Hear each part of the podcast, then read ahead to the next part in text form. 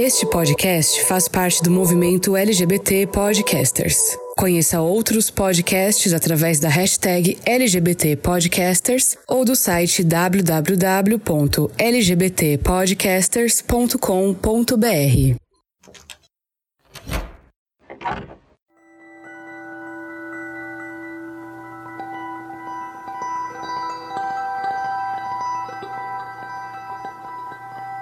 Olá, queridos forasteiros, sejam muito bem-vindos a mais um episódio do Fora do Meio, o podcast que faz parte da rede LGBT Podcasters, que você encontra no seu agregador de podcasts favorito ou no nosso site www.foradomeio.com.br, nas redes sociais como arroba Fora do Meio Podcast no Facebook ou Instagram ou Fora do Meio Pod no Twitter. E que você pode contactar através do e-mail fora do meio podcast arroba gmail.com. Eu sou Fernando Arazão E hoje nós vamos dar continuidade à nossa jornada pela política brasileira, tentando entender o pensamento político brasileiro, né? O que formou essa nossa visão sobre a política, né? O que nos trouxe até aqui, até o momento onde nós estamos hoje. Se você começou a ouvir esse podcast agora, no episódio passado a gente conversou um pouquinho sobre o nosso passado político, né? Sobre a construção da nossa história, que explica, né? A forma que a gente pensa política hoje em dia dia e a gente vai conversar nesse episódio sobre o nosso presente político. E o presente político considerando o governo Temer e o governo Bolsonaro. Mas antes de a gente mergulhar nessa nova fase, a gente tem alguns recadinhos importantes.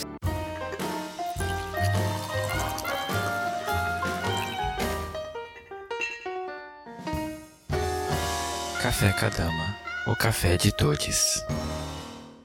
Lembrando que esse produto está disponível por enquanto apenas para São Paulo. Saiba mais no arroba Café Cadama no Instagram. E esse episódio ele é patrocinado pelo Lucas Albuquerque, pelo Gilberto Lima, pelo Matheus Sampaio, pelo Anderson Silva e pelo Luiz Antônio Carvalho. E eu quero dar também as boas-vindas ao nosso mais novo colaborador, o Tiago Coati, que está participando com a gente dessa série especial de episódios.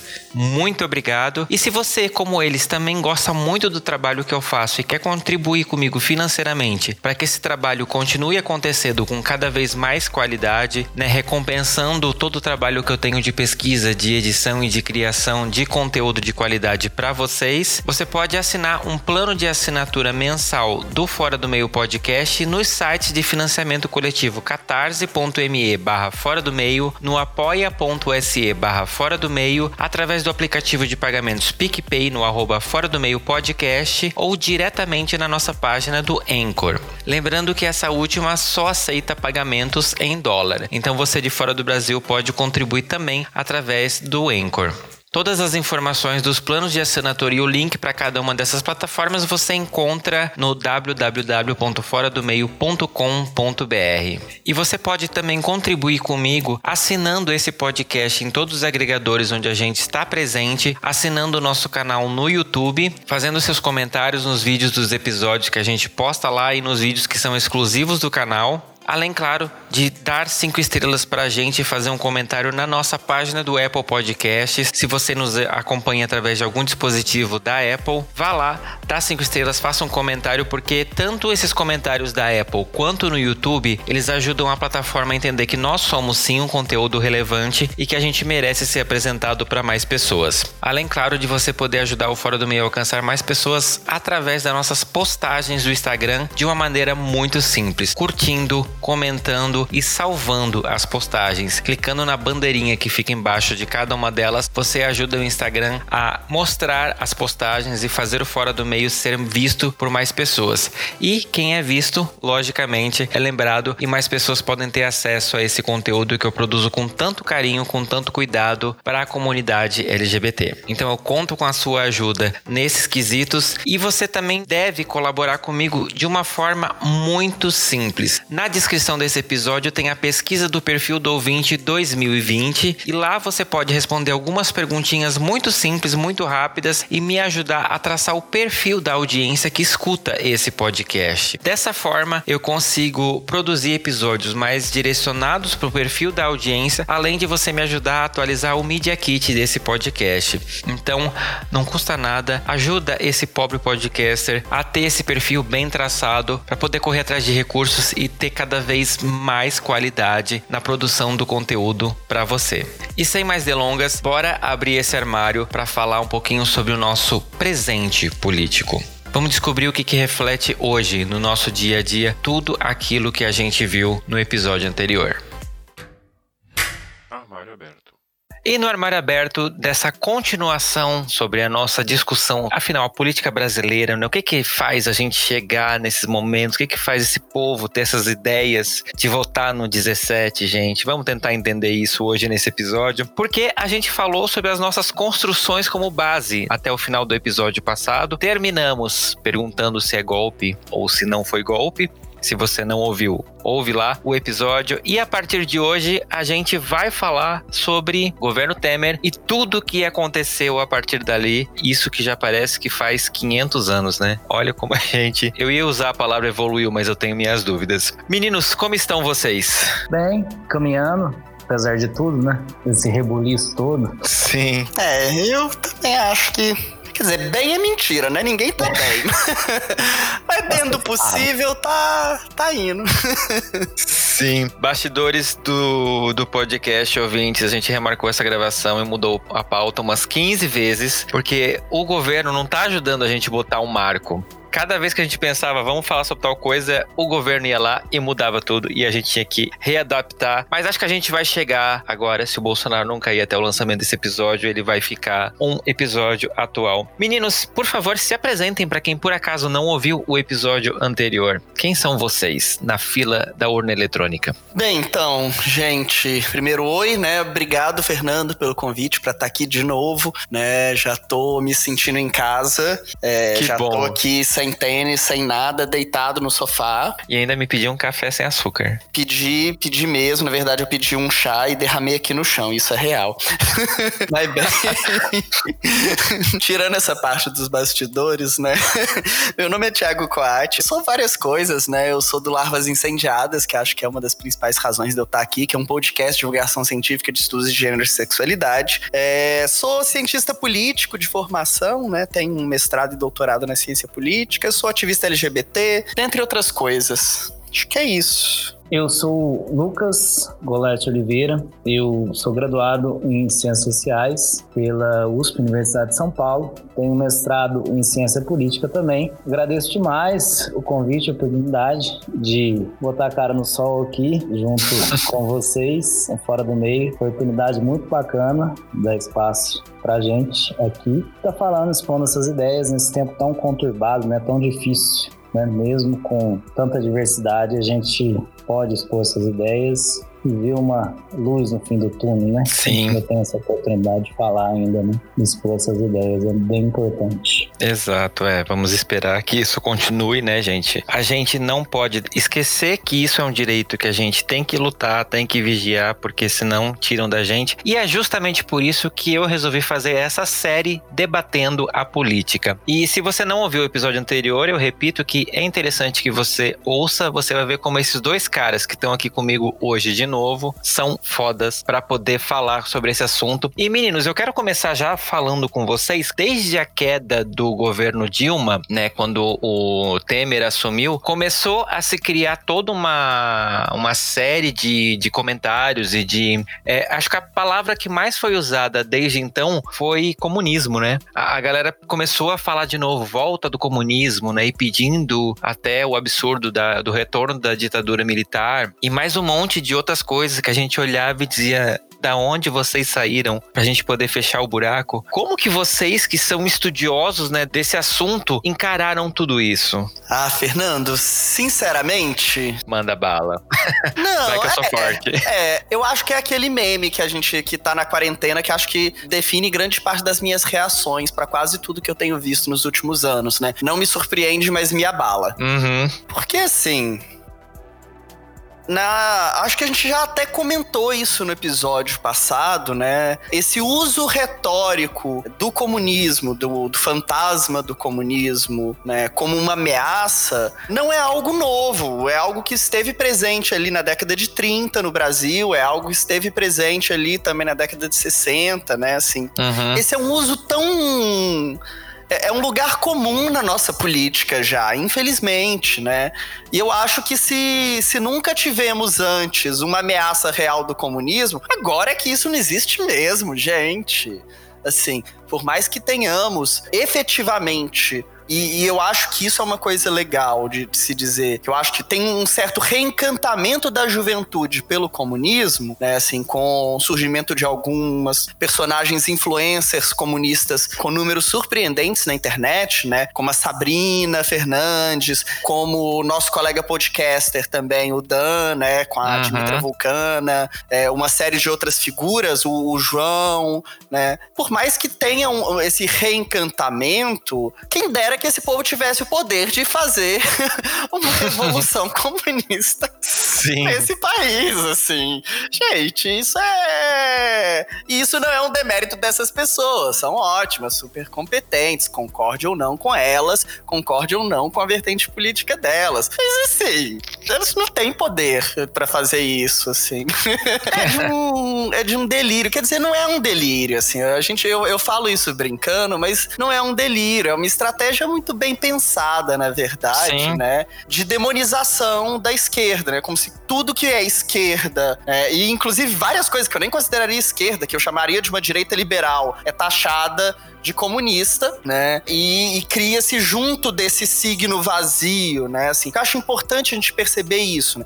É, como isso é uma estratégia retórica, comunismo na palavra, na boca dessas pessoas, é um signo vazio. Uhum. Assim como vários outros, né? Assim como uma madeira de piroca, kit gay, várias outras coisas assim. São signos vazios que vão, assim, sendo preenchidos de conteúdos a depender do interesse que se quer, do, do efeito que se quer causar né? Do momento que vai se aplicar isso para conseguir de alguma maneira criar algum pânico social, uma demonização da esquerda, taxar o tempo todo de coisas impossíveis e utópicas, como se utópico, inclusive, fosse um, um insulto, né? Como se fosse algo é, ruim, né? Então eu vejo muito essa estratégia sendo utilizada dessa maneira, assim. Mas eu, por um lado, se eu acho que isso é uma parte importante desse discurso, eu tenho, eu tenho dúvida, na atualidade, de mensurar qual é o tamanho da importância real dessa estratégia. Eu acho que ela é um dos pilares, mas eu não sei se ela é o pilar mais importante também do bolsonarismo e dessa ascensão conservadora.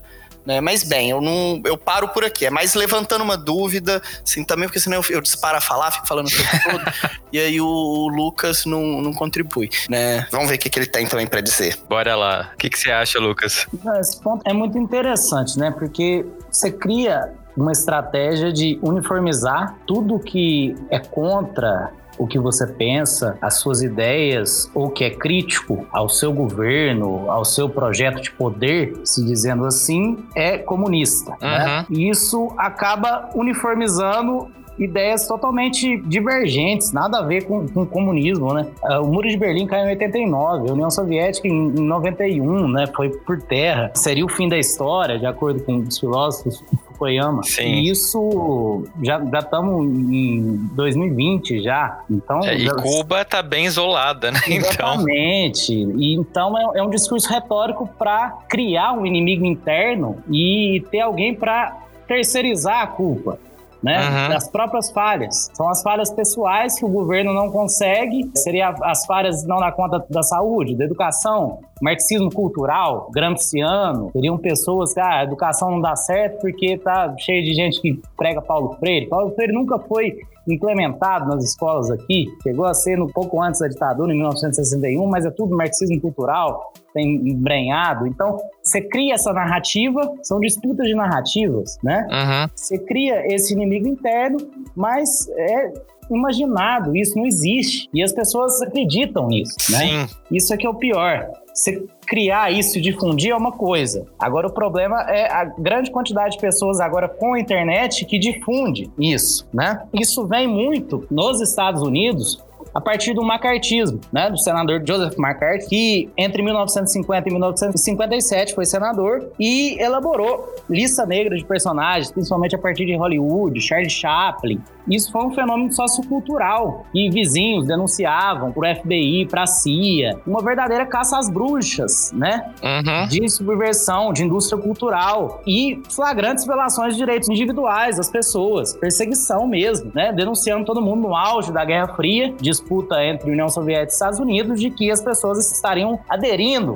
ao comunismo, o inimigo interno dentro do próprio país. E isso agora, em 2020, vamos falar de 40, 60 anos depois, voltando à tona, as pessoas denunciando, apontando o dedo, ah, você é comunista, esquerdista, petralha, é o mesmo discurso que, se volta o antipetismo, né? Sim. Seria um partido, todo mundo que é contra o Bolsonaro, o bolsonarista, seria petista, né? Você uniformiza tudo e coloca todo mundo no mesmo balaio. Sim. É, o jornalismo, a imprensa, muitas vezes faz isso, quando a véspera do, do segundo turno é, seria uma escolha difícil. E isso foi denunciado na imprensa, hoje é tido como uma vergonha, um atentado gravíssimo aos direitos humanos. E o Joseph McCarthy foi condenado ao ostracismo depois de muito tempo. Né? Um jornalista na CBS depois denunciou, tem um filme excelente, vai ser inclusive minha dica de filme no final aqui. Mas enfim, ele ficou decadente depois, morreu em 1957, e essa caça às bruxas que vai levar esse comunismo. Uhum. Eu espero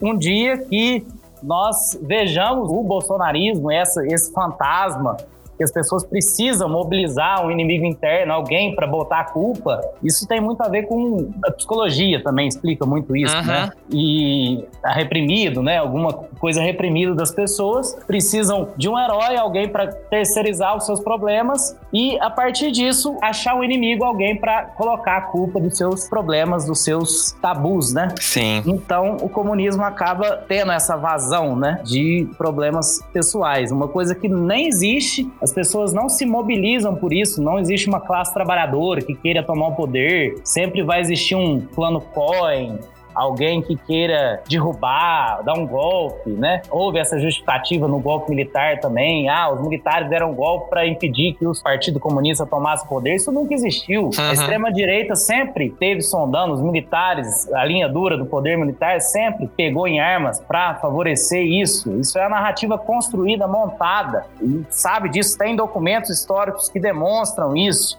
Nunca houve perigo comunista no Brasil. E as pessoas acreditam nisso, demonstram há uma disputa de narrativas históricas hoje na internet absurda. Sim. De sites pulando isso, está nessa disputa de fake news agora. As pessoas começaram finalmente a ser presas, investigadas por isso, estão tirando o site do ar de modo muito rápido, né? Agora, por sinal, uhum. começaram a prender as pessoas. Então, enfim, tomara que um dia, no futuro histórico, aconteça igual foi com Joseph McCarthy nos Estados Unidos, as pessoas tenham vergonha dessa caça às bruxas que estão fazendo do tanto de bobagem que estão fazendo desse fantasma do comunismo, né? Que ronda, rondou os Estados Unidos, ronda a Europa, rondando a extrema direita do mundo hoje em dia, né? Sim. É, é interessante a sua fala porque ela faz um link muito próximo com a fala do Éder, que foi o psicólogo que eu entrevistei no episódio 32, onde ele fala né, que o neoliberalismo acabou criando alguns inimigos para essa entidade, família, e querendo ou não, o comunismo foi esse inimigo criado para a entidade sociedade, né? A sociedade corre um perigo porque os comunistas vão querer destruir tudo, né? Eles vão roubar sua casa, vão comer suas criancinhas e esses absurdos que Gente, sério, eu prefiro que as pessoas acreditem em Papai Noel e um coelhinho da Páscoa do que nesses absurdos, porque, tipo, mano, não tem nem lógica. eu acho que mais ou menos. Eu gostei dessa sua conexão com o Éder, Fernando, mas eu diria que, assim, não é que teve a criação de um inimigo para a família e um inimigo para a sociedade, assim. São criados vários inimigos e todos são inimigos para a sociedade, até porque uhum dentro desse discurso bolsonarista, né, o, o, bolsonarismo ele tem vários pilares, né? Essa um dos pilares é esse ódio, né, à esquerda, mas o outro pilar também, e que tem a ver também com ódio à esquerda, é um certo moralismo conservador familista. Sim né? Muito, muito, muito religioso. É, e quando a gente vai estudar a origem desse discurso de ideologia de gênero, né? Que é uma coisa que, na verdade, surge bem lá atrás, ainda nas conferências da ONU, né? É, e que vem uma série de ensaios e tentativas para ver como é que isso funciona, é uma tentativa realmente de criação de uma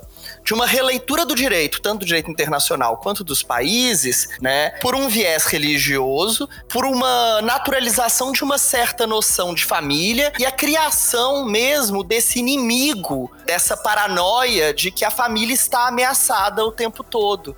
Né? Uhum. E que a família estar ameaçada é o que? É a sociedade, porque a família, nesse discurso, a família é o que? A base da sociedade. Então, a sociedade está ameaçada se você levar o discurso ao extremo, e eles fazem isso muitas vezes, né? A própria continuidade da sociedade, a permanência até da espécie está ameaçada. Sim. Loucura total, né? Assim. Mas bem, só para dizer que não é que são coisas opostas ou coisas separadas, elas estão intimamente conectadas. Sim. Principalmente no discurso bolsonarista, tá? É, em outros discursos da ideologia de gênero, outros discursos da extrema-direita, isso não necessariamente se conecta, mas frequentemente sim, né? Mas o bolsonarismo conecta isso muito bem, né? Até porque quando você vê a justificativa desses discursos, é muito do projeto de retirar que eles chamam de ideologia de gênero, vem, vem junto do quê? Daquele projeto que é o Escola Sem Partido né? Uhum. Vê aí, juntando então que ideologia de gênero é uma coisa da esquerda,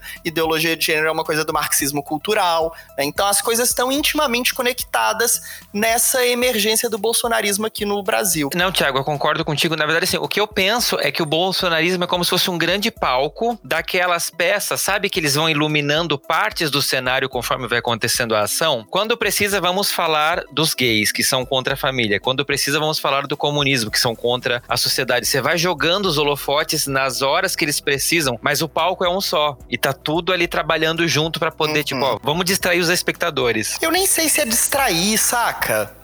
Porque eu sou muito contra essa teoria da cortina de fumaça. Sim. Eu acho que dizer que Damares, por exemplo, é, é, é, o exemplo que o povo mais usa, né? Damares é cortina de fumaça, né? Falar que menino veste azul, menina veste rosa é cortina de fumaça. Não é. Isso é não entender né, essa múltipla construção do bolsonarismo. Porque o bolsonarismo tem um dos seus pilares centrais justamente esse eixo moral. Falar aquilo não é desviar o assunto de algo, é a construção discursiva mesmo, é a apresentação ali de uma pauta. Né? Uhum. Não tô falando que não existam outras pautas que são tão importantes quanto. Não tô falando, inclusive, que às vezes nós não percebemos e deixamos de focar simultaneamente nas várias pautas. Acho que às vezes a gente acaba se perdendo mesmo nesse jogo isso. Mas dizer que isso é cortina de fumaça é não compreender corretamente a dinâmica e não compreender corretamente o papel que esse discurso e que esse público tem pro bolsonarismo, né? Que inclusive uhum. se a gente for ver as reconfigurações do bolsonarismo nos últimos tempos,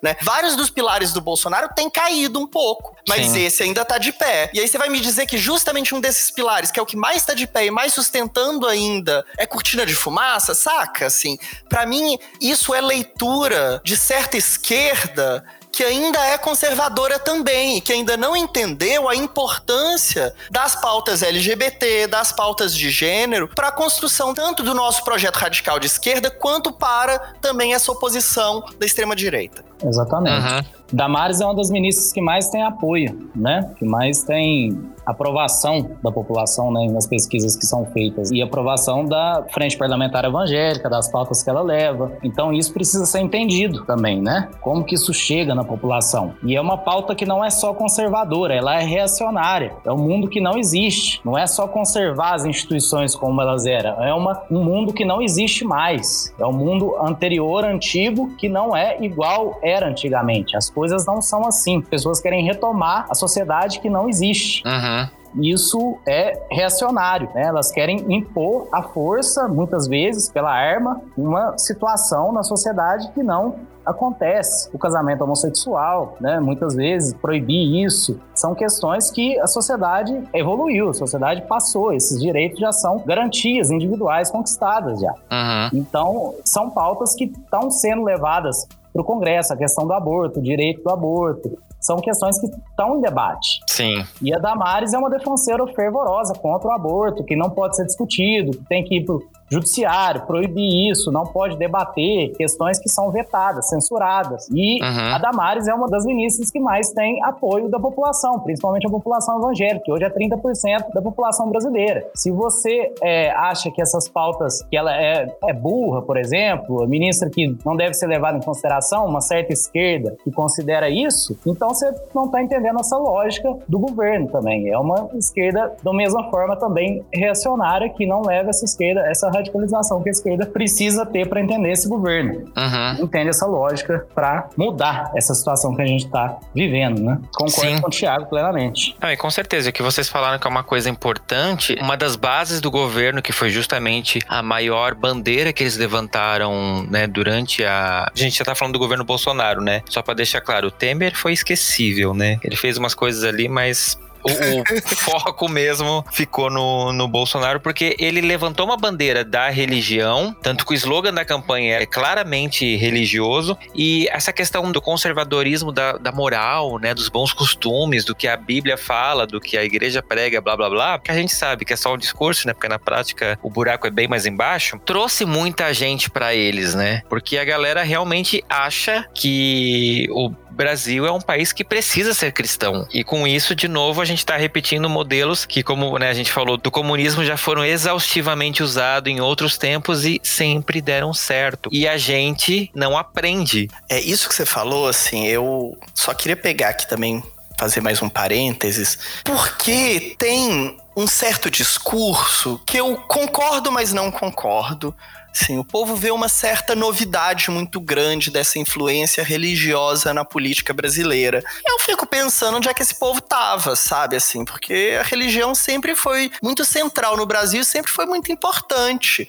né? Quando a gente vê a história do Brasil, assim, a, a religiosidade sempre foi muito, muito influente, né? Uhum. Desde o, assim, Desde Brasil Império até redemocratização, a gente não pode esquecer que a redemocratização foi feita por uma parte de, de militante de base da esquerda católica, que nossa democracia nasce, isso é muito louco, gente. Nossa democracia nasce optando por excluir as pessoas LGBT. Teve um debate na Constituinte sobre inclusão do termo orientação sexual na Constituição. Agora eu esqueço, acho que é o artigo 3 eu, eu sou ruim disso de cabeça, mas é aquele que fala que não vai ser aceito nenhum tipo de discriminação, aí cita lá raça, gênero, quer dizer, não fala gênero, fala, fala sexo. E a ideia era, né, o movimento LGBT tentou incluir ali orientação sexual. E por influência né, do lobby né, católico e evangélico, e ele principalmente católico nesse momento, não entrou. Então, assim, o, o nascimento da democracia é marcado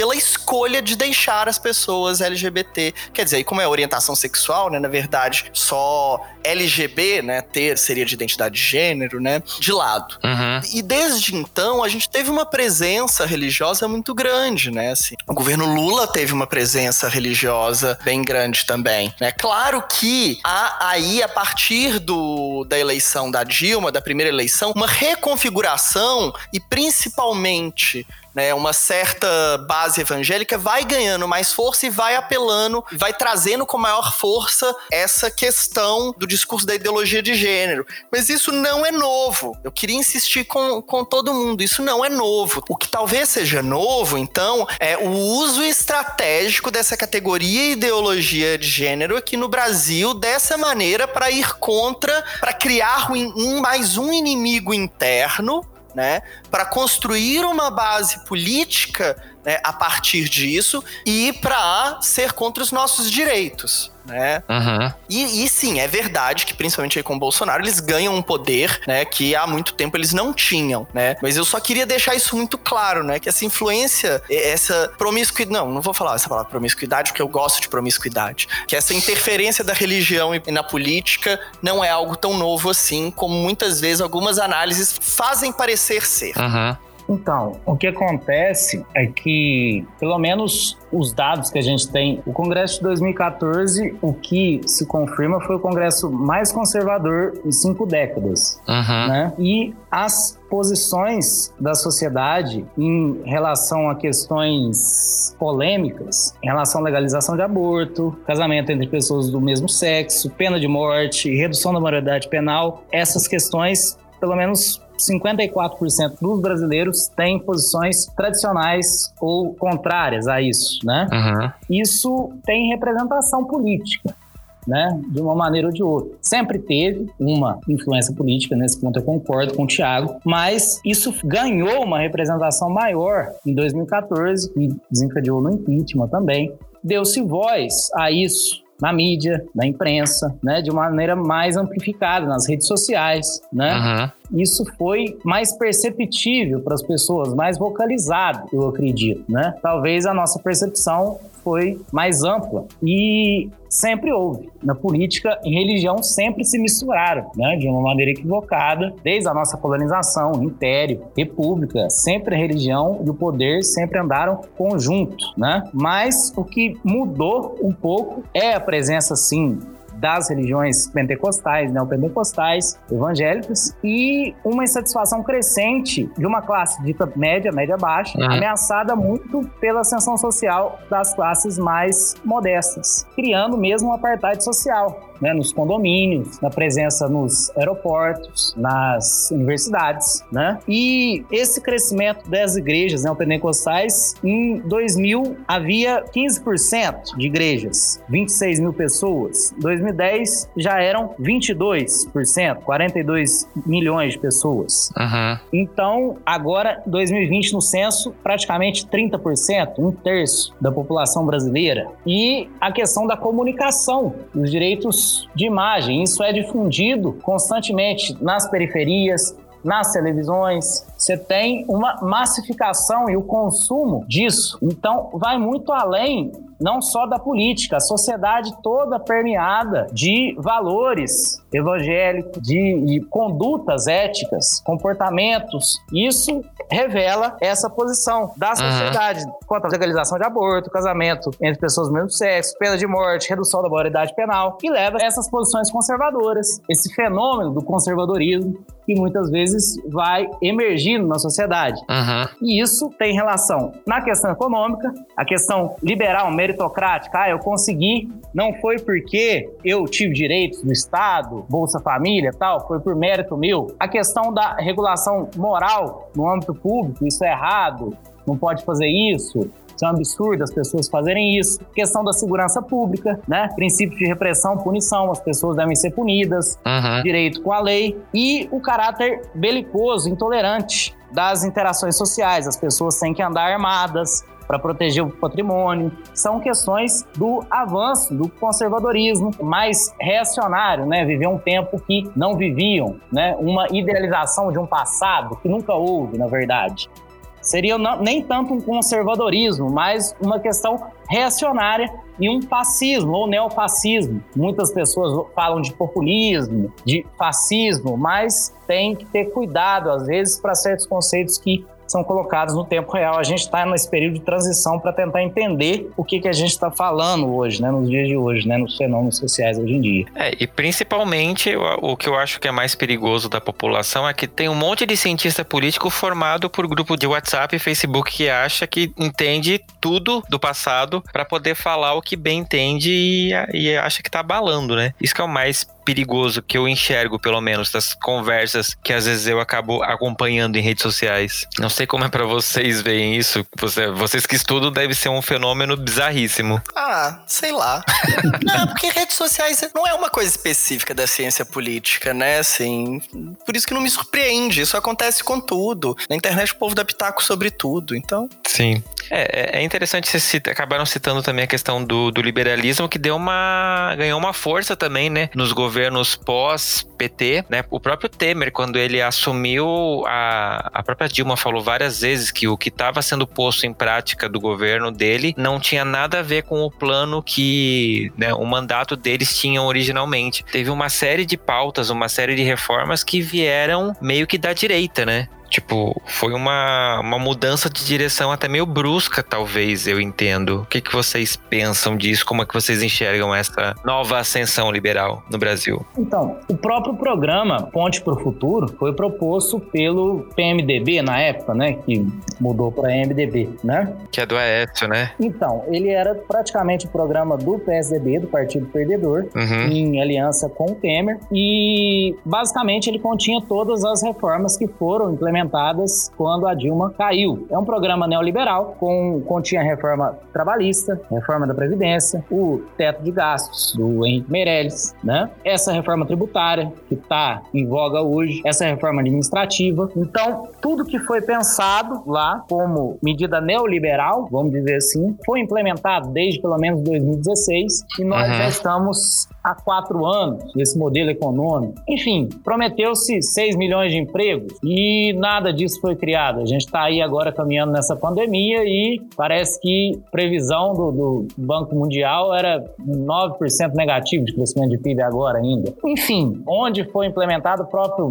Banco Mundial falou que as desigualdades aumentam, né? Sim. Então, questões que estão sendo discutidas. Desde os anos 80, o neoliberalismo é vendido como discurso discurso como narrativa, o, o Reagan nos Estados Unidos, a Margaret Thatcher né, no Reino Unido, como a solução, uma solução pela oferta, não pela demanda, como os keynesianos defendem no Estado Social Democrata. Então, há 40 anos ele é implementado e o resultado que obtido é o aumento das desigualdades, né? Uhum. Há evidências comprovadas disso. O próprio Banco Mundial já admitiu que as políticas neoliberais elevam, aumentam as desigualdades. E há uma enxurrada de sites na internet, a extrema-direita, os conservadores, fervem nesses sites liberais como a solução, mas é, eles não são muito conservadores, né? Você pega a própria Margaret Thatcher, é uma mulher que se elegeu, né? O Reagan uhum. era um ator de cinema, totalmente outsider. O Trump não era do partido, não era um tradicional. O próprio Bolsonaro não é lá muito conservador, da tradição, não era católico, casou três vezes, não era do partido tradicional. Então, não é muito coerente o discurso, muitas vezes. Tá cheio de Sim. protecionista nos Estados Unidos, não pregando livre mercado. As privatizações são feitas, mas são revertidas. No Chile, todas foram revertidas. O modelo neoliberal na América Latina agora está entrando basicamente em colapso no Equador, no Peru, no Chile, as manifestações, as mobilizações. Então, todo esse modelo está entrando em colapso. Nós tivemos ontem a privatização do saneamento básico, da água. Sim. Em pleno momento de pandemia, a gente tem a privatização do nosso bem maior, que é a água. Então, são questões que colocadas em debate num momento bem drástico, né? Até eu não sou contra tudo ser, então, ser privatizado. Você pode haver privatizações, mas qual o modelo de privatização agora é o momento certo? certo. Nesse momento Sim. que a gente está vivendo, tem que ser agora, tem que passar a boiada, como foi dito na reunião, agora, nesse momento. Então, são questões que você está levando para o debate público um momento muito crítico Sim. da situação, né? E vai ter que privatizar agora, é hora de vender. Realmente, a gente tem uma situação de saneamento muito drástica, né? 50%, uma situação praticamente medieval. A cada um dólar que você investe em saneamento, de acordo com a OMS, você economiza quatro em saúde. Então, são questões que a gente tinha que ter resolvido há muito tempo. Só que o saneamento não dá voto, né? As pessoas não investem em saneamento porque fica debaixo da terra. Então, há muito tempo a gente tinha que ter movido isso e agora, em plena pandemia, a gente resolve privatizar o saneamento básico. Menos de 50% da população tem acesso a ele, água tratada e esgoto tratado. São questões que estão vindo aí desde pelo menos 2016, do golpe no impeachment, e a gente está debatendo isso agora, em plena pandemia. Eu Sim. fico em dúvida, bastante questiono esses, esse debate público vindo agora. Não, eu concordo muito, muito, muito com o Lucas. Eu acho que se eu pudesse contribuir um pouquinho, é, eu acho que pelo menos para o plano assim mais mais concreto do, do que está ocorrendo no Brasil, eu acho que ele analisa muito bem. Eu queria talvez passar para um nível um pouquinho maior de abstração para pensar isso, porque eu gosto de pensar muito, assim, eu, eu, tenho pirado muito nos últimos anos lendo uma autora que chama Wendy Brown. Ela tem dedicado muito da obra dela para pensar justamente o que, que é o neoliberalismo, né? quais são os efeitos do neoliberalismo de forma mais ampla no mundo. Né? É, e o argumento dela é, é que o neoliberalismo não pode ser interpretado simplesmente como uma forma de política econômica, né? de menos Estado. Né? Para ela, o neoliberalismo é muito mais do que isso. É isso também, né? É isso também, mas é muito mais do que isso. Né? É uma forma forma específica de racionalidade, né? Que atravessa não só a forma como nós pensamos né, sobre o Estado, a forma como a gente faz Estado, mas atravessa também as nossas próprias vidas. A própria substitui muito né, do que seria o campo da política, né? O, o, que ela fala, na verdade, que o efeito é um desfazimento do demos, né? Uma substituição uhum. o tempo todo da lógica política pela lógica econômica, né? De uma economização e uma mercantilização dos mais variados aspectos da nossa vida, né? Que pode ser pensado desde como, e isso, por exemplo, no meu trabalho de doutorado fica muito claro para mim, quando eu vou analisar né, como o movimento de pessoas trans está o tempo todo produzindo dados quantitativos para poder dialogar com a política. Por quê? Porque a, a, linguagem dos direitos humanos, a linguagem da cidadania não é mais suficiente para você fazer um diálogo com o Estado. Você tem que ter ali uma dinâmica muito quantitativa, muito de mensuração, de falar em, em termos, inclusive financeiros, de quanto que vai custar uma política pública, qual vai ser o impacto econômico dela, né? Senão uhum. você não consegue chegar no passo 2 de diálogo com o gestor do Estado, passa para essas lógicas de uberização do trabalho também, né? Cada vez mais, né? Não só de uberização do trabalho, mas de, de mercantilização de tudo, até das nossas vidas afetivas, né? Até, até das nossas relações de amizade, que às vezes é mensurada por quantos likes vocês trocam entre um e outro, né? Sim. Mas que sim, afeta também o Estado. Então, assim, eu, eu queria só levar para esse nível um pouco maior de abstração para dizer que, um, isso é uma tendência que atravessa não só o bolsonarismo, mas atravessa de forma geral, é uma tendência bem grande no mundo, né? Uhum. E que o Bolsonaro, na verdade, ele adere isso, mas ele não adere tanto, né? Assim, em uma série de aspectos, na verdade, ele é até antiliberal. Uhum. É, é curioso pensar isso, né? É, ele tem uma relação assim. Ele utiliza disso de um. Até porque, querendo ou não, assim, essa é uma tendência muito forte, né? Que é. Eu acho que ele não tem muita escolha de não dialogar e não incorporar uma série de aspectos, mas que ele também é uma figura um pouco peculiar nesse cenário, sabe? E que se encaixa nessa equação um tanto quanto forçadamente né? Mas que, que se beneficia muito dessa lógica, claro. Sim. É, a impressão que eu tenho de fora é que ele, ele segue muito como se ele fosse um personagem inspirado na forma Trump de governar. E eu tenho a impressão que às vezes quando o Trump fala umas coisas que ele, tipo, sei lá, igual ele falou agora, vamos fechar as fronteiras com o Brasil, o Brasil tá agindo mal com o Covid-19 e ele fica meio perdido, assim, eu não sei o que eu faço, então aí eu preciso ser eu e eu me contradizo com as, as coisas que eu já falei antes então fico meio. Sabe aquele meme do John Travolta se perdido? ah, com certeza. Imagino que ele fique assim várias vezes. Mas eu também fico, né? Então, bem.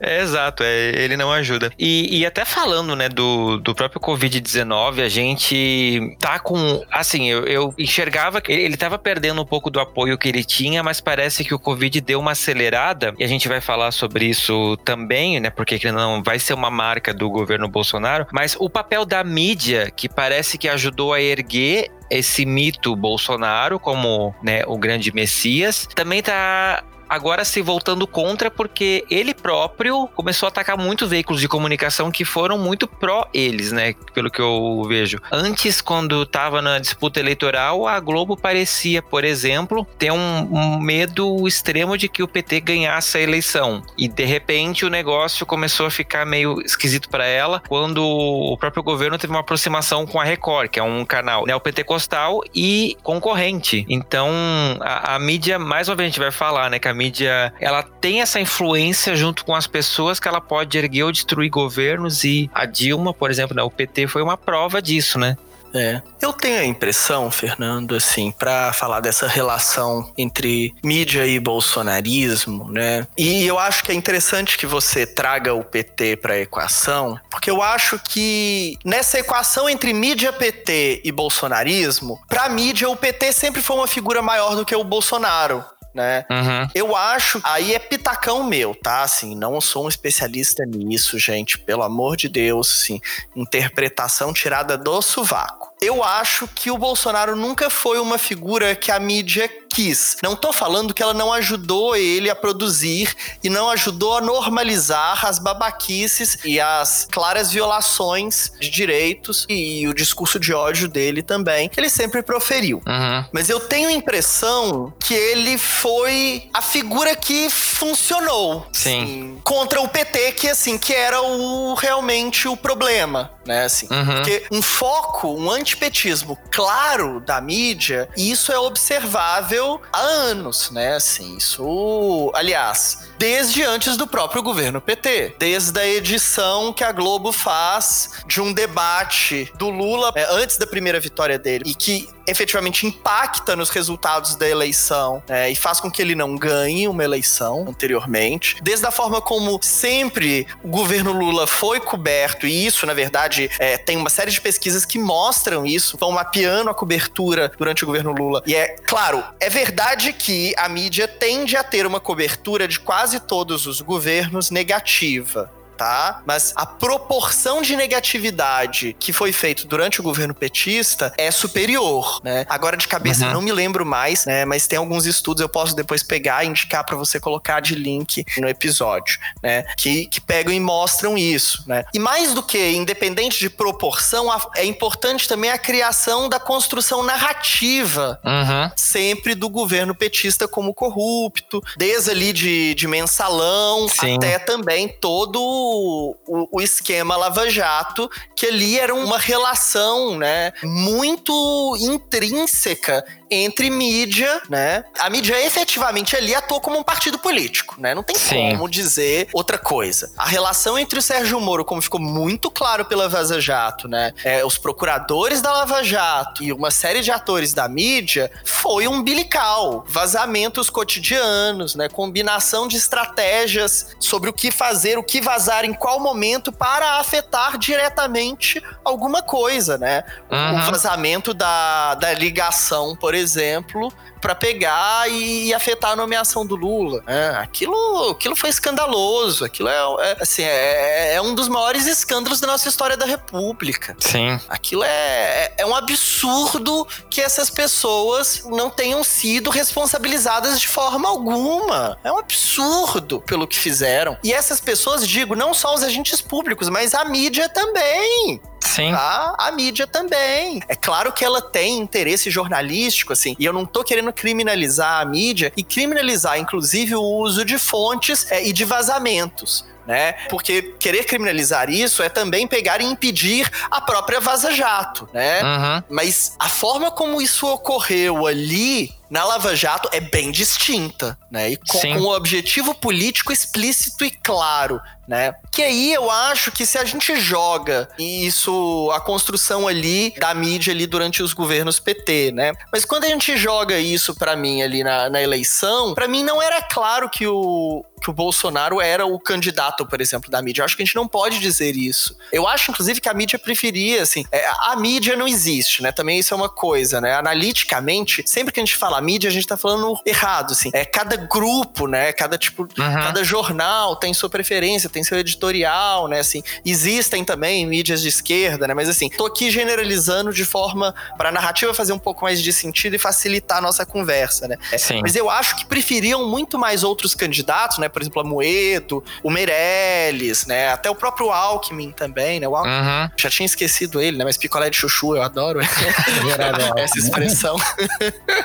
eu acho que preferiam muito mais ele do que o Bolsonaro, mas assim, as outras figuras não engataram e, e o Sim. Bolsonaro construiu uma campanha, inclusive, muito apoiada em outras estratégias mais independentes, né? Essas WhatsApp, né? Assim, uma série de outras coisas, uma série de mídias independentes que fez uhum. ele ter um relativo sucesso né? Junto com não ter o ódio, não ter a rejeição da mídia. Ele pode não ter tido o apoio, mas ele não teve a rejeição. Uhum. Isso é importante. Esse eu, acho, esse eu acho que é o ponto central, porque eu lembro, por exemplo, né, que nos debates da Globo, que são os debates mais assistidos na eleição, ele realmente, com o perdão da expressão, querido ouvinte, cagou para todos eles. E a Globo, que é o principal veículo de comunicação, no dia que teve o debate na Globo, em que ele estava se recuperando daquela maldita facada, ele estava dando uma entrevista para Record. Então, claramente tipo assim, ele escolheu um, os veículos que ele pudesse se relacionar melhor com o público-alvo, né? Record, um canal evangélico, né? Ele tava com esse viés mais evangélico, então. E, e, o pessoal, a grande maioria da população, tava também com aquele ódio à Globo do tipo do golpista, né? etc e tal. Então é interessante pontuar isso também, né? Ah, mas a Globo realmente, assim, ela tava levando uns paus da campanha, mas ela não se posicionou contra. Mas ela também ficou neutra. Isso que eu acho que foi o mais estranho eu ver vendo porque eu pensava, tipo assim, gente, a Globo tava metendo tanto pau na Dilma nos últimos tempos e agora com o Bolsonaro parece que eles se calaram, porque até pro Temer eles, né, rolou aquele plantão por causa daquela gravação dele, do tem que manter isso aí e etc. É complicado. a questão é que, no meu ponto de vista, houve uma judicialização da política, um ódio à democracia mesmo, como se somente o poder judiciário fosse o salvador da pátria, né? Uhum. E a mídia e a justiça formaram um partido político. Isso desde a Lava Jato, uhum. com um vazamento contínuo pela mídia. Incluindo um nas vésperas da eleição, Exatamente. né? Exatamente. Constante. Isso era frequente, comunicação de massa, né? Durante o impeachment, o golpe na Dilma. E isso foi tudo fermentando o caldo que desembocou na eleição do Bolsonaro. Uhum. Ele não era o candidato preferido, lógico, mas tudo levou a que ele vencesse o PT, certo? Uhum. Tudo foi caminhando a ele. A facada, a comunicação de internet, até a facada ele tinha 20% dos votos. Era até improvável que ele fosse para o segundo turno, candidato baixo clero. Uhum. Mas a única possibilidade de vencer, derrotar o PT, a alternância de poder que ocorresse, seria Bolsonaro, né? Desse período, então, se a gente for pegar as mobilizações pelo passe livre em 2013, que começaram a ocorrer durante não vai ter Copa, a gente quer hospital, escola, padrão FIFA, né? Que foram tomadas pelo MBL, hoje, partido político, um deputado, com tudo, uhum. isso foi tirado das mãos da mobilização popular, né? As mobilizações de sindicato, de movimento de ocupação de prédios, né? Isso foi basicamente tirado da massa da população e levado para a classe média. Quem anda uhum. de camisa amarela, né?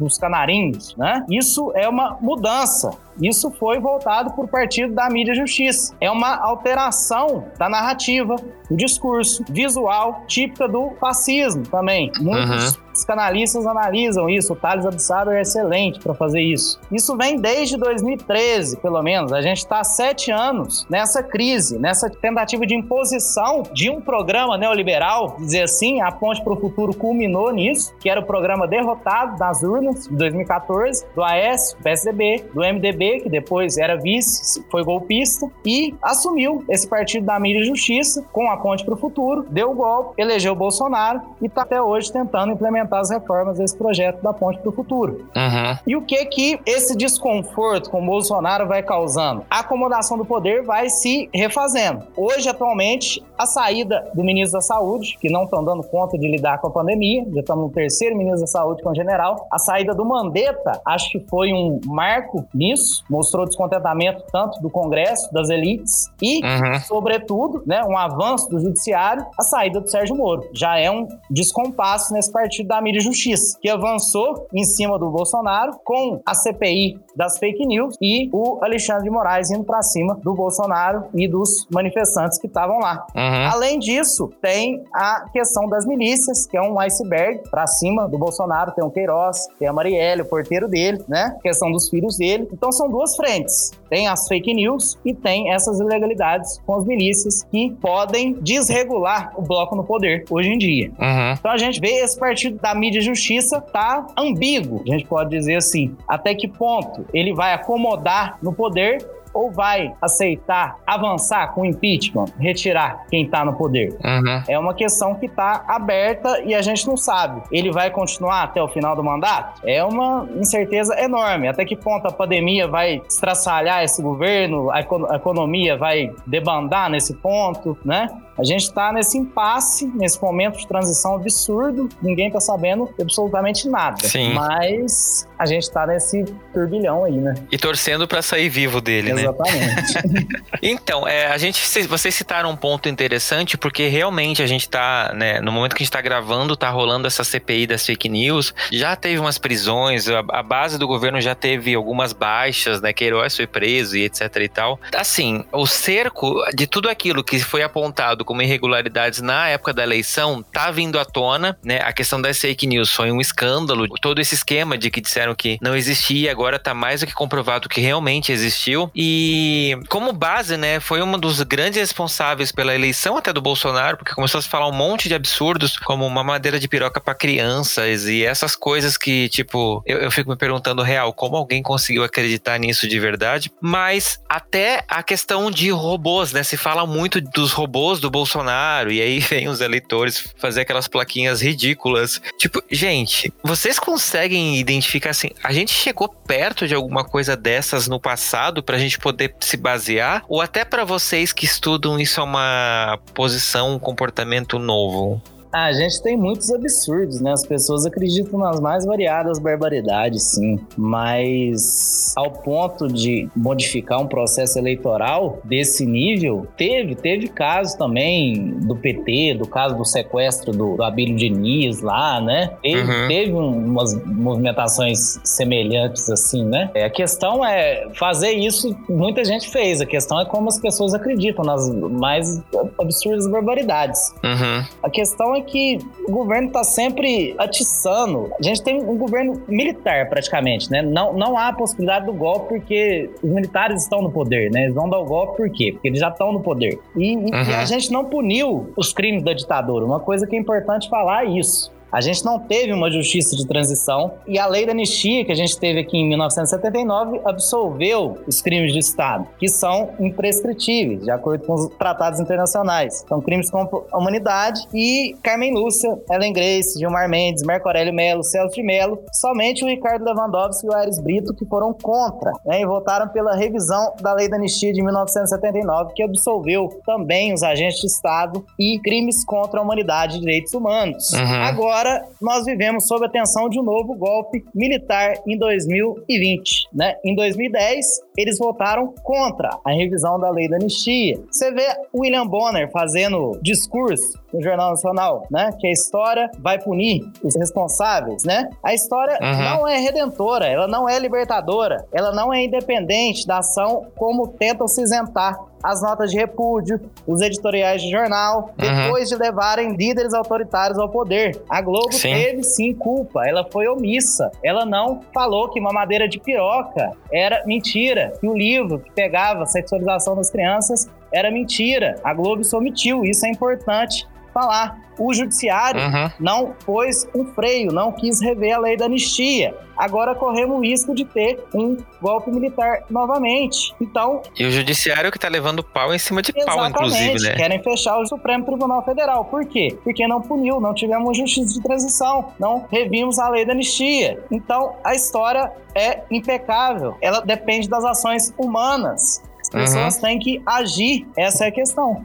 Nós somos responsáveis pela história que as ações que nos omitimos também, né? Não só as ações que praticamos, mas pela omissão que fazemos. Isso é muito importante ser dito, né? Sim. Tanto a imprensa como a justiça, né? O partido da mídia justiça lá atrás. Exato. E é importante lembrar que quando a gente fala de golpe militar em 2020, parece uma coisa muito distante, parece às vezes um grande absurdo, mas foi na Bolívia que teve um ano passado, não foi? Exatamente. Ano passado, retrasado? Uhum. Gente, é aqui do lado. E soltaram nota também, o New York Times falou que a OEA soltou um comunicado que realmente foi golpe, soltou um comunicado errado, né? Soltaram dados errados, né? Para uhum. favorecer o golpe, né? E a situação na pandemia lá tá assustadora.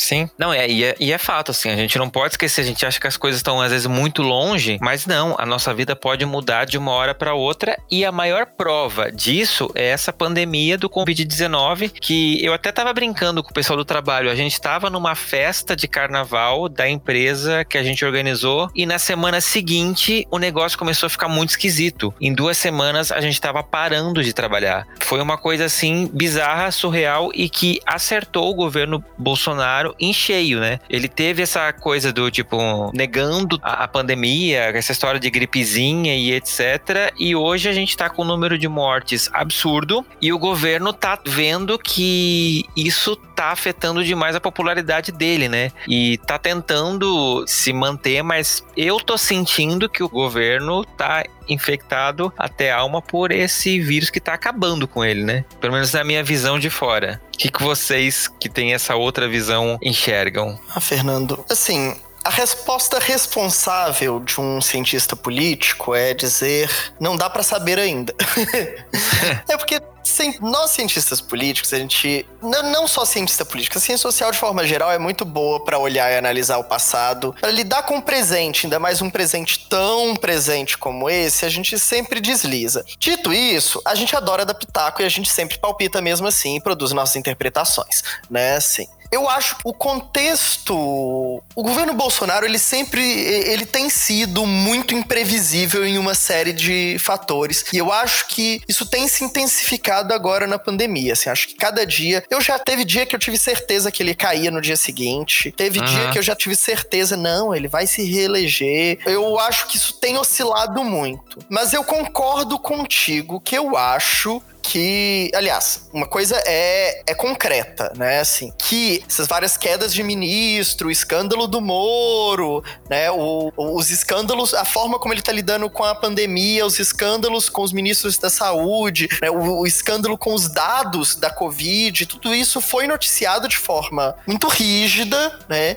Uhum. E tá tendo sim um impacto na popularidade dele que a gente consegue perceber que houve uma leve queda, não é uma queda enorme mas é uma queda significativa na popularidade dele, que tem reduzido, né? E ficado cada vez mais restrita a um grupo radical. Né? Uhum. É, eu acho também, né, que a, como o próprio Lucas já disse, né, o, principalmente o judiciário tem dado sinais, né, cada vez mais de querer enfrentar o bolsonarismo, apesar que o Congresso ainda está um tanto quanto vacilante. Sim. É, basta ver que o Rodrigo Maia tem mais de 20 pedidos de. Acho que já tá em mais de 40, né? Eu perdi já a conta do, do número de, de pedidos de impeachment. Eu mesmo sou autor de um deles. Mas bem, é sério. Mas bem, não vem ao caso. Já sabemos em quem para quem mandar e-mails se isso acontecer. Mas bem, assim, ele tem um número enorme de pedidos de impeachment na mão que ele simplesmente nem coloca para discussão. E sinceramente, eu vou confessar uma coisa aqui para vocês que eu até me arrependo de falar. Se eu fosse ele, eu tenho dúvidas de que eu colocaria também, porque eu não vejo ainda entre o, os parlamentares uma base de apoio dele tão degradada que esse pedido de impeachment seria aprovado no Congresso muito menos no Senado. Uhum. lembrando que as duas casas aí importam, né? Eu primeiro falei Congresso, mas eu queria falar Câmara, perdão. É, a Câmara primeiro aprova a abertura, mas quem julga e processa é o Senado. E o Senado é muito mais conservador do que a Câmara. E olha que a Câmara já é um horror, né? Mas assim. e por que, que eu acho que eu, se eu fosse o Rodrigo Maia, eu também faria? Porque eu acho que se você colocar, jogar essa cartada e perder, você fortalece a porra do cara. Ele uhum. fala assim: olha, o povo não me quer ainda aqui. Então, assim, eu não sei prever o futuro, não sei o que, que vai acontecer. Eu acho que a coisa tá ficando cada vez mais feia pro Bolsonaro. Eu te digo hoje, né, pra, pra datar isso bem, né? 25 de junho, que é o dia que a gente tá gravando isso. Eu te digo hoje que eu acho que ele não termina o mandato. Não sei dizer quando, mas eu acho que ele não termina o mandato. Pelo menos assim, né? Tem muita coisa aí arrumada, pronta para ele não terminar o mandato. Não sei te dizer como, se seria via Congresso, se seria via Judiciário, é, não sei prever isso. Mas eu posso te dizer que amanhã eu posso mudar de opinião quanto a isso. Uhum. Acho que minha avaliação, de uma forma geral, é essa. Sim. Então, em janeiro, se a gente for olhar, por volta de janeiro, antes da pandemia, né? Até a eleição, né? A gente pode pegar o voto bolsonarista de uma maneira geral mais ampla, né? A gente pode dividir entre os fundamentalistas mesmo, fanáticos, a gente pode pegar os, os evangélicos, os apoiadores de internet, mesmo quem desejava um, um, líder, um seguidor. Essa parcela aí não vai abandonar mesmo. Uhum. A Folha chegou a quantificar isso em pesquisa, isso dava por volta de 12 a 13%. São os apoiadores fiéis, fundamentalistas do bolsonarismo. Quem votou nele também foram os antipetistas, quem queria alternância de poder, né? E uma terceira parcela, o voto dele fora o pessoal do Partido da Justiça, uhum. pessoas até que inclusive apoiavam um golpe militar, alguém que queria é, alguém mais forte para levar o poder. São aproximadamente a Angela Alonso fez essa estratificação no artigo no País logo que ele venceu as eleições. A gente está com um ano e meio de governo, ministros foram trocados num tempo recorde, governo cada vez mais frágil, recheado de militares. Ele chamou isso de nova política para não ceder apoios. Agora já está cedendo ao chamado Centrão. Centrão também uma utopia, né? Não existe. É um emaranhado de partido, uma fragmentação e basicamente não existe um Centrão. Uhum. É uma quantidade enorme de partidos fisiológicos adesistas de ocasião que podem vender o seu apoio em troca de cargos políticos, mas podem sair do governo muito fácil também, né? Sim. Se verem que o governo tá escambando, não tá dando certo, esse caso do Queiroz, por exemplo, já circulou notícia que o Centrão não estava muito disposto a aderir ao governo, né? Sobe o custo, né? Exatamente. Sim. Foi cogitado um ministro da Educação que era vinculado ao Centrão, o Ministério da Educação é um ministério que tem muito recurso. Hoje já foi declarado um ministro da Educação Militar. Não é ligado nem aos olavistas, nem ao Centrão por exemplo. Então já mudou as peças do jogo, já é outra relação de poder. Então essa é a questão, né? Como que isso vai se encaminhar para um possível, provável impeachment? Também acho muito difícil ele terminar o governo com um ano e meio de mandato. Como que ele termina o governo sem apoio? Ele está tentando ter os 170, 171 votos do centrão dos partidos para vetar o impeachment, impedir o impeachment. Isso é muito difícil. Na sociedade, o que que tem acontecido? Acontecido com a pandemia, né? Ele está perdendo esses 12, 13% de apoio que ele tinha da base fundamentalista, da base mais radical. As pessoas estão começando a enxergar que, opa, peraí, como que ele deixa morrer essa quantidade de gente? Uhum. As pessoas estão vendo que não é bem assim, não é tão mito que elas confiavam, né? Principalmente as pessoas de classe média, as pessoas que estão a renda maior. E um outro fenômeno que tem acontecido também são as pessoas que estão recebendo os 600 reais, estão aderindo, estão apoiando. Tem crescido o apoio nas parcelas de faixa de renda mais baixa. As pessoas uhum. que recebiam 100, cento e poucos reais de Bolsa Família, agora estão recebendo 600 do governo, ou às vezes 1.200. Isso é outro fenômeno que tem sido verificado nas pesquisas.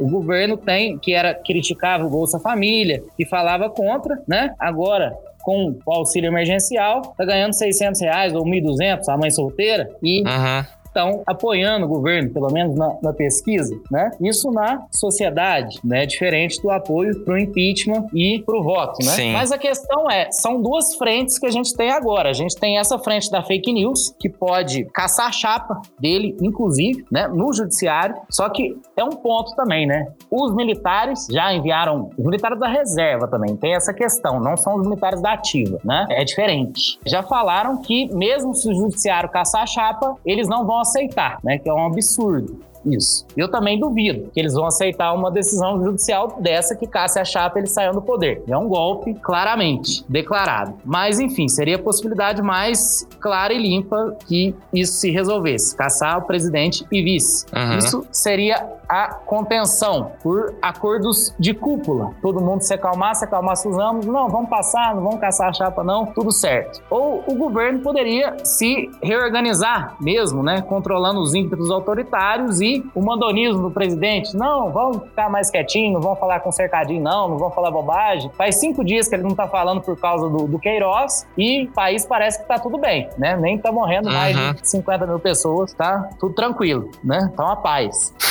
Tem a possibilidade clara de impeachment, mas eu acho que mesmo se caso houver a votação de impeachment, os votos necessários, eu duvido que ele saia do poder. Eu acho difícil. Fascista só cai atirando. Eu acho muito difícil que ele saia de lá. Todo o trâmite legal necessário, período que existe, como ocorreu com a Dilma, uhum. eu acho uma dificuldade. Mesmo que ele termine o mandato e perca as eleições, por exemplo, 2022, eu acho que ele não aceita sair de lá. Enfim, isso a gente vai ter que ver, né, também, né? Sim. Lembrando que ele questionou ele uma eleição que ele ganhou, né? Então, Exatamente. Tipo, então, eu acho como... é uma bomba que a mídia e o judiciário plantaram sem saber, acharam que ia ser fácil tirar o PT, compor ele lá, esse cara lá, a gente controla ele. Os militares também, principalmente os militares da reserva. Tem essa questão das forças das polícias militares estaduais também, que estão cogitando se sublevar, desrespeitar os governadores também. Uhum. São questões que estão cada vez mais pendentes. A gente, como cientista social, cientista político, é muito difícil para fazer qualquer previsão. Mas se for fosse para chutar qualquer coisa, eu acho muito difícil que ele aceite qualquer decisão judicial que retire o poder dele. Seja essa decisão no Tribunal Superior Eleitoral, seja uma decisão de impeachment, mas ao mesmo tempo eu também acho muito difícil que ele termine o mandato diante esse ímpeto. Eu acho mais fácil que se acomodem as forças e ele seja contido uhum. né, pelo Congresso, pelo Judiciário.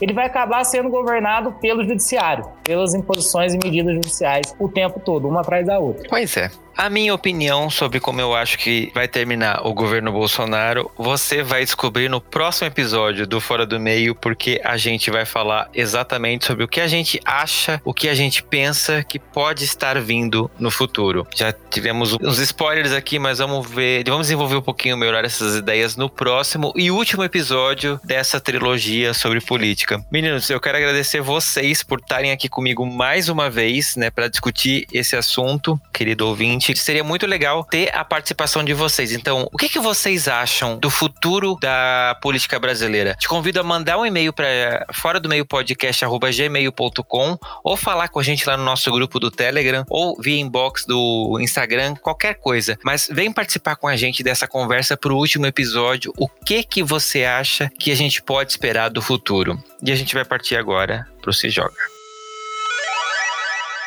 Se Joga.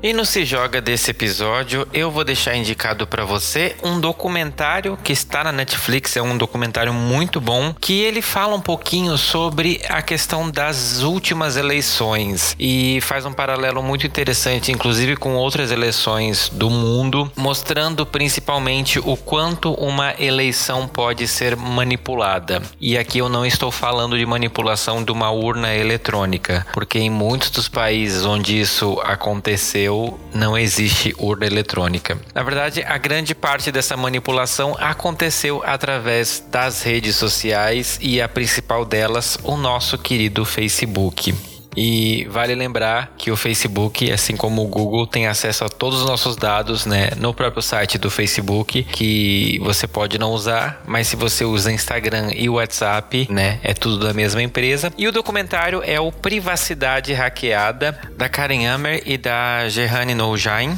que mostra um pouquinho da história, né, dos bastidores do grande escândalo que aconteceu em 2018, onde a Cambridge Analytica coletou dados de 87 milhões de usuários do Facebook sem a permissão desses usuários. E o quanto isso impactou as eleições presidenciais e tudo mais, né, no mundo todo. Nesse documentário ele vai acompanhar é, o ponto de vista de alguns personagens, como a Brittany Kaiser, que é ex-diretora de desenvolvimento da Cambridge Analytica, né, que foi a pessoa que acabou delatando, né, contando tudo o que estava acontecendo dentro da empresa. Então é um documentário chocante porque você percebe que o que você acha que você escolheu, na verdade, pode não ter sido você. Então essa é a minha dica para esse episódio, né, onde a gente está falando tanto sobre o governo e as escolhas né, que nos levaram a eleger esse governo. Vale a pena. E convidados, o que, que vocês deixam de lição de casa para nossa audiência?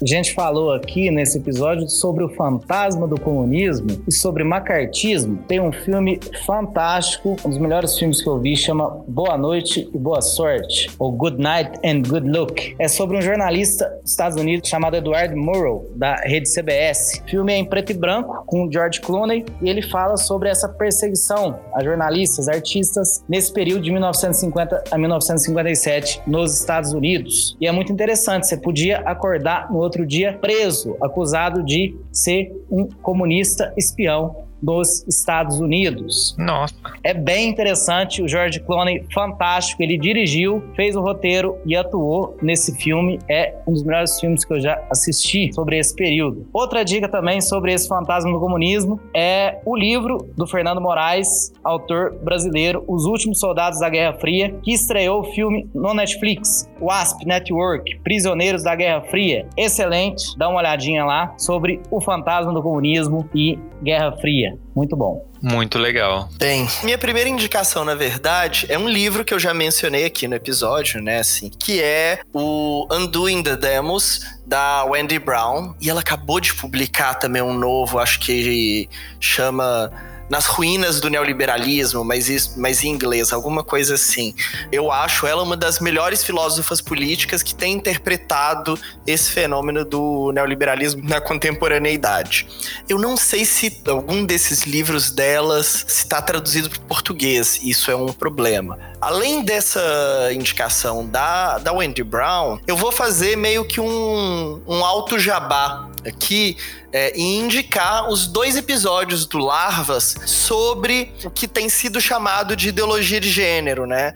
Que foram episódios que eu gravei junto com a Regina Facchini, a Sônia Correia e o Marco Aurélio Prado. Eu acho que aqueles episódios são preciosos. Se vocês querem entender o que diabos é esse trem de ideologia de gênero, principalmente ali, né, a Sônia e o Marco fazem tanto um mapeamento histórico disso, quanto uma analítica fina de como que isso tem operado de diversas maneiras, assim. Vale muito a pena ouvir. Além disso, assim, a minha última dica, é, ela é uma, mas é múltipla também. Para mim, uma das melhores intérpretes do bolsonarismo e desse momento da eleição é a Letícia Cesarino. Ela tem um trabalho incrível, né? Ela é uma antropóloga, é uma antropóloga da política, que ela, durante o período das eleições, fez etnografia desses grupos de WhatsApp e essas coisas, né? Ela publicou vários textos, mas tem também um episódio dela, se não me engano, no Vira Casacas, né? Ela dando uma entrevista falando dessa pesquisa dela, analisando esse fenômeno do bolsonarismo que tá assim, brilhante. Aliás, tudo dela é brilhante, mas a indicação dela mesmo, então, é esse episódio de podcast que é mais acessível, mais fácil fácil. Perfeito, muito legal. Gente, lições de casa preciosíssimas para vocês, então aproveita, dá uma estudada porque a gente vai voltar com esse assunto. E meninos, eu quero agradecer demais a presença de vocês de novo aqui para né, emprestar pra gente todos esses estudos, os pensamentos de vocês que são ótimos. Eu acho que a gente consegue falar e fazer as pessoas entenderem bem sobre essa questão da política brasileira, que como a gente viu no episódio, é um grande emaranhado que mais parece uma série de TV, né? Nada, eu Eu que agradeço, Fernando. É sempre um prazer estar aqui conversando com você e também com o Lucas, que é uma pessoa que eu conheci através de você, mas já admiro. Muito bom, muito obrigado. Igualmente, prazer estar aqui conversando também. Agradeço demais a oportunidade. Que massa. E pessoal, como que o pessoal acha vocês nas redes sociais? Bem, é, eu sou arroba Coate em qualquer lugar, né? Twitter, no Instagram também, no Facebook também. Mas eu sou uma pessoa que eu não gosto muito de ser seguido. então sigam os perfis do Larvas, que é o meu podcast, que é no Twitter, arroba incendiadas, no Instagram, arroba larvas incendiadas e no Facebook também larvas incendiadas. Eu sei que eu não posto também com muita frequência nesses perfis, porque eu não sou tão fã de redes sociais, mas segue lá, curte meu podcast, né, dá uma força pra gente, né? É isso. Eu tô no Facebook, Lucas Golert Oliveira. Quem quiser, acompanha lá. E, e, Lucas, eu tô realmente esperando um podcast seu. Fica aqui o, a intimação ao vivo. Tentar fazer alguma coisa aí. Vamos ver a repercussão desse agora. O que vai acontecer? Vai lá, gente. Lucas deve fazer um podcast ou não deve? Mas é isso, gente. Eu quero agradecer demais vocês. E você ouvinte, se prepara. A gente vai encerrar mais essa trilogia, então. Bem aqui, quase às vésperas da, da eleição. A gente não tá falando muito de eleição, né? O coronavírus acabou dominando o tema, mas vai ter eleição esse ano, né? Adiada, mas vai, né? Pois é. Então a gente. É, as pessoas não estão. de prever qualquer coisa daqui a mais de uma semana. Sei lá, amigo. é, então eu vou ver se eu acordo amanhã de manhã. Mas se tiver eleição, lembre-se, presta atenção em tudo isso que a gente falou, porque esse é o objetivo desses episódios, a gente poder ir votar consciente, porque como eu já falei, a gente sabe muito bem qual é o peso de não dar valor ao nosso voto. Eu encontro vocês daqui a 15 dias. Tchau! Tchau, gente. Até mais. Obrigado. Até lá. Pro Messenger.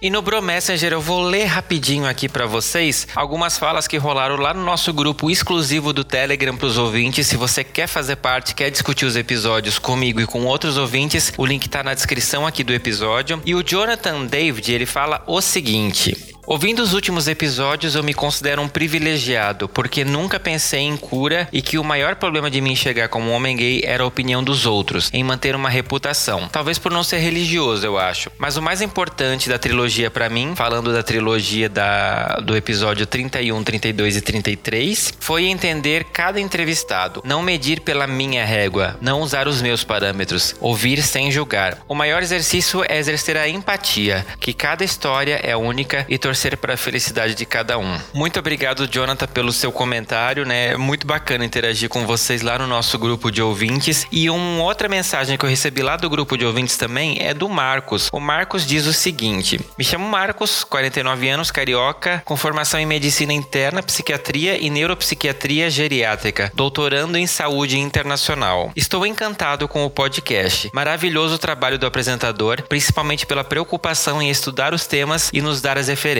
além da qualidade dos convidados. Meus parabéns por contribuir com a diversidade e com a justiça social. Marcos, brigadão pelo seu comentário, fiquei muito feliz. Eu realmente tento, né, faço o possível para ter esse cuidado de cada episódio que eu produzo do Fora do Meio, eu estudar para poder ter uma condução um pouquinho melhor do, do episódio e com isso garantir que o assunto que vai chegar até vocês, ele venha pautado com a qualidade jornalística que um podcast né, como fora do meio se propõe a ser, precisa ser, né? Ele precisa ter esse cuidado com os seus ouvintes, porque senão eu acho que não teria sentido trazer essas pautas se não fosse para acrescentar na vida de todos e de cada um de vocês. Então, eu agradeço demais e eu fico muito contente com o seu feedback. Eu espero de verdade que as pessoas né, sintam a mesma coisa. E eu quero mandar um beijo, aproveitar o espaço e mandar um beijo pros queridos do Alex Evans, pro Janderson Reis, pro André Luiz Fournier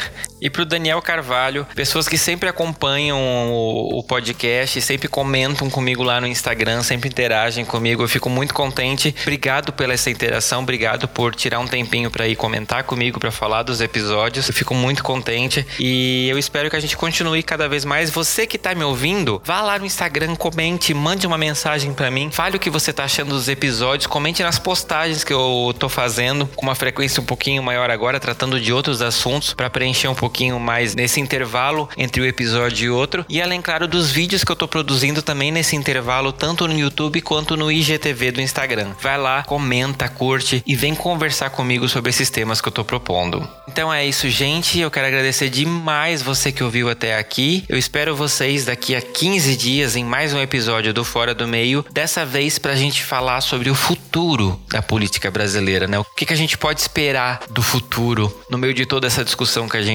tá fazendo aqui nessa nova trilogia. Então eu aguardo vocês. Manda um e-mail para mim. Vai lá, fora do meio podcast, arroba gmail.com. Segue no Instagram, arroba fora do meio podcast. Segue no Twitter, arroba fora do meio pod e vem falar comigo.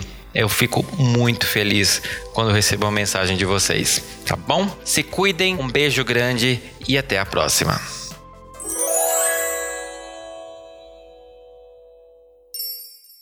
Este podcast faz parte da Podcast. Conheça os demais programas da rede acessando podcast.com.br.